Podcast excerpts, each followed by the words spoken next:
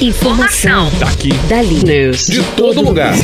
Fique sabendo rapidinho. Dando uma geral. Agora. Agora. Dando mais geral.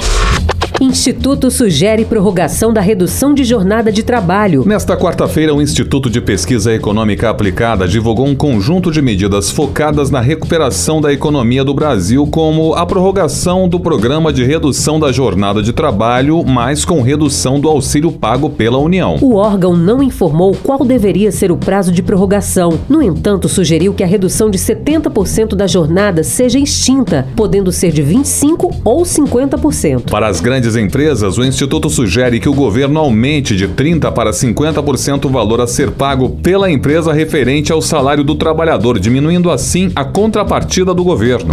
Brasil suspende imposto de importação para equipamentos de energia solar. Uma decisão do governo federal publicada no Diário Oficial da União incluía equipamentos de energia solar em uma lista de bens cujos impostos de importação estão zerados até o final de 2021. A medida deve ajudar a impulsionar a cadeia de negócios ligados ao setor. Atualmente, os componentes e equipamentos para geração de energia solar provêm em sua maioria de importações da China. Segundo a Associação Brasileira de Energia Solar Fotovoltaica, os impostos de importação para módulos solares são de 12%, enquanto os inversores pagam tarifas de 14%. Petrobras aumenta hoje o valor do gás de cozinha. A Petrobras informou que a partir de hoje elevará em 5% o preço médio do gás de cozinha. O preço de venda da estatal às distribuidoras será de R$ 26,55 por botijão de 13 quilos. Segundo a Petrobras, como são as distribuidoras que fazem o envase do produto, são elas e as revendas as responsáveis pelo preço final, que será pago pelo consumidor. Apesar do aumento, no acumulado do ano, o produto ainda registra queda de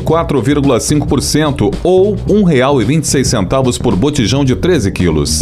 China lança espaçonave para sua primeira missão em Marte. Na madrugada desta quinta-feira, a China lançou com sucesso uma espaçonave que, dentro de sete meses, orbitará Marte. A previsão de chegada ao planeta vermelho é em fevereiro de 2021. O lançamento ocorreu às 12h41. A espaçonave foi levada por um foguete de transporte, o Long March 5Y4, que partiu do Centro Espacial Wenchang, na província chinesa de Hainan. A Tianwen-1 é a primeira missão desse tipo realizada pelo gigante asiático. O objetivo é orbitar, pousar e explorar a superfície de Marte. Eu sou Kelly Gomes. Eu sou Alexandre Ricarte. Jornalismo Pedro Laventura. Informação. Daqui. Dali. News. De todo lugar. Fique sabendo rapidinho. Dando uma geral.